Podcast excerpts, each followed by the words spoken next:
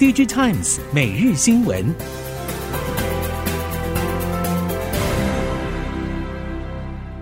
听众朋友您好，欢迎收听 DigiTimes 每日新闻，我是袁长杰，现在为您提供今天科技产业的新闻重点。首先带您关心的是，自驾车发展长线前景看好。麦肯锡预估，全球自驾晶片的市场规模可能从二零一九年的一百一十亿美元，到二零三零年跳增为接近三百亿美元大关，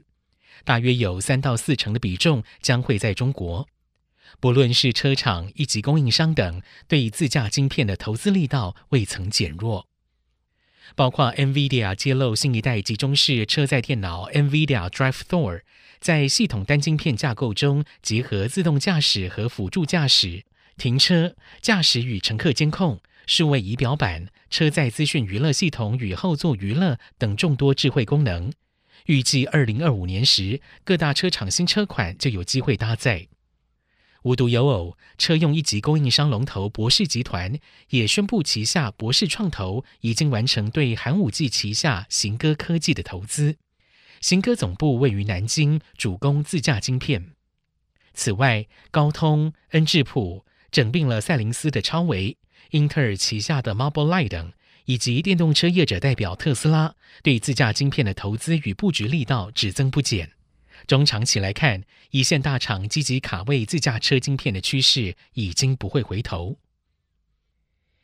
记忆体厂华邦电近年来积极布局车用市场。并且打入欧洲电动辅助自行车的最大供应商。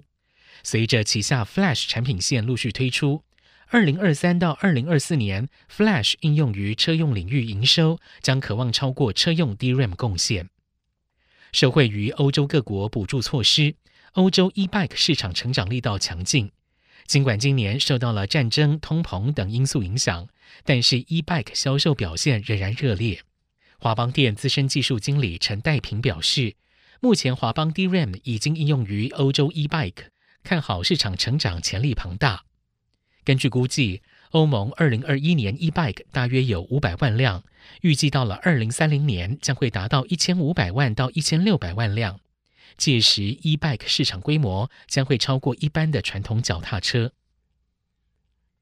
载具的电动化及智慧化是近年最受到市场与业者关注的热门议题。不过，想要达成业者所描述的应用场景，还需要庞大的基础建设与车载系统的协助，也因此为相关业者带来了蓬勃的商机。业者指出，载具智慧化与自驾趋势已经势不可挡，在不同应用领域也都有相当的需求。像是可自主移动的送餐机器人，或者在仓储与厂区之间常见的 AMR 等，都可以说是具体而为的市场。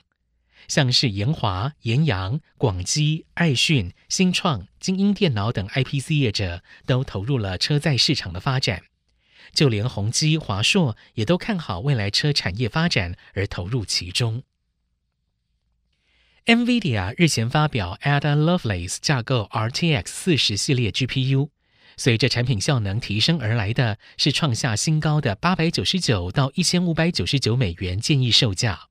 NVIDIA 执行长黄仁勋接受媒体联访时回应：“摩尔定律已死，今日十二寸晶圆价格已经比过去贵上许多，晶片价格总会下降的概念已经是过去式。”不过，摩尔定律的概念，与其说是物理定律，不如说是经济与业界创新定律。受到消费者预期的驱使，厂商也想尽办法跟上效能翻倍的创新节奏。考虑到 GPU 领域还有超微这个强大的竞争对手，摩尔定律是否已死，并非全由 NVIDIA 说了算。根据超微官方说法，借助小晶片新设计带来的优势。即将发表的下一代 RDNA 三 GPU 产品，在效率和整体处理效能上可能会有超乎预期的提升。中国异质运算高效能 GPU 设计业者木犀首款采用七纳米制成的人工智慧应用异构 GPU 产品，宣称即将进入量产阶段，更计划在二零二五年推出专为游戏应用设计的 GPU。不只将具备所有必要的渲染技术，并且支援新式应用程式界面以外，也会有配套的软体最佳化与驱动程式，有望创中国 GPU 业界之先。快科技报道，目前已经有不少中国业者投入了高效能 GPU 开发。除了木矽之外，还有景嘉维、兆芯、汉博、心动科技、摩尔线程、天数智芯等。这些业者拥有多款采用七纳米制程技术的产品，但是大部分都是加速应用 GPU，支援游戏功能的不多。整体而言，目前中国 GPU 产业在加速运算方面有所突破，但是游戏领域不只需要先进架构和制程技术。其他像是软体生态系、驱动程式最佳化等问题也不能忽略。二零二五年之前可以看到中国业者有所突破，已属不易。iPhone 十四 Pro 系列成功缩小刘海，以动态岛界面弥补以水滴打孔状呈现的 Face ID 模组开口。不过，何时才能真正把 Face ID 模组移往 OLED 萤幕下，各界还未有定论。反倒是 iPhone 十四系列刚推出，市场就出现了 iPhone 十五可能会全面导入动态岛界面的说法。尽管传言还没有得到证实，不过欧系感测器 IDM 大厂意法半导体日前公开宣布，已经携手业者研发 OLED 荧幕下脸部辨识解决方案，就是锁定手机荧幕下生物辨识而来，于去年已经获得了 Android 阵营生物辨识安全要求相关认证。或许 Android 阵营可能率先实现 OLED 荧幕下光学辨识技术。在面板产业方面，现在虽然进入了传统旺季，但是品牌还是优先进行库存调节。群创总经理杨柱祥表示，以目前品牌针对促销旺季拉货来看，有出现了部分需求，预估第四季 LCD 电视面板价格有望止跌。至于明年第一季面板业可能会有急单。但业者也可能会持续减产，主要是总体经济环境不确定因素人多。以全球面板厂投产状况来看，八月整体稼动率已经降到了百分之六十，比七月份再下滑六个百分点。由于终端需求还没有明显的复苏迹象，预计九月份全球面板厂还是会维持低价动运行，特别是十点五、十一代的高世代生产线。价动率下调幅度将会进一步加大。近期全球电视终端需求下滑，但是南韩家电租赁业者 SK Magic 瞄准了年轻世代订阅商机，引进三星电子高阶电视为新租赁产品。这个策略不只将为三星带来新销路，而且 SK Magic 与三星建立了另类的 S 同盟，后续效应吸引外界关注。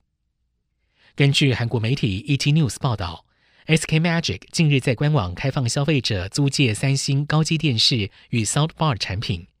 其中三星高阶电视为 QLED 4K 产品，并且提供五十五寸、六十五寸、七十五寸三种大小；Soundbar 则有二点一声道、五点一点二声道两种规格可选。外界解读，这一次 SK Magic 推出电视租赁产品，除了强化订阅生活的策略之外，也考量消费者订阅需求增加的趋势，SK Magic 认为，以单人家庭、新婚夫妇等消费者来说，依照不同使用环境、使用目的，不同的电视租赁服务需求有增加之势。最后看到东南亚，东南亚地区的外卖和外送业务在 COVID-19 疫情爆发期间蓬勃发展，其中 Grab 是最成功的业者，但是随着疫情逐渐得到控制。外食餐饮市场回温，也使得 Grab 面临调整业务项目的压力。为了因应市场转变，Grab 在今年一月完成对马来西亚高阶连锁超市 Jaya Grocer 的收购，也在八月份携手可口可乐公司，计划接触更广泛的产品阵容和合作门市。因为外卖市场竞争激烈，多年来还是处于亏损状态，所以 Grab 也努力削减营运成本，加速实现盈利。包括关闭新加坡在内的三个国家的物流中心，目标是在明年第二季之前，透过调整息税折旧摊销前盈余，实现损益两平。以上，DigiTimes 每日新闻由 DigiTimes 电子时报提供，原长杰编辑播报，谢谢收听。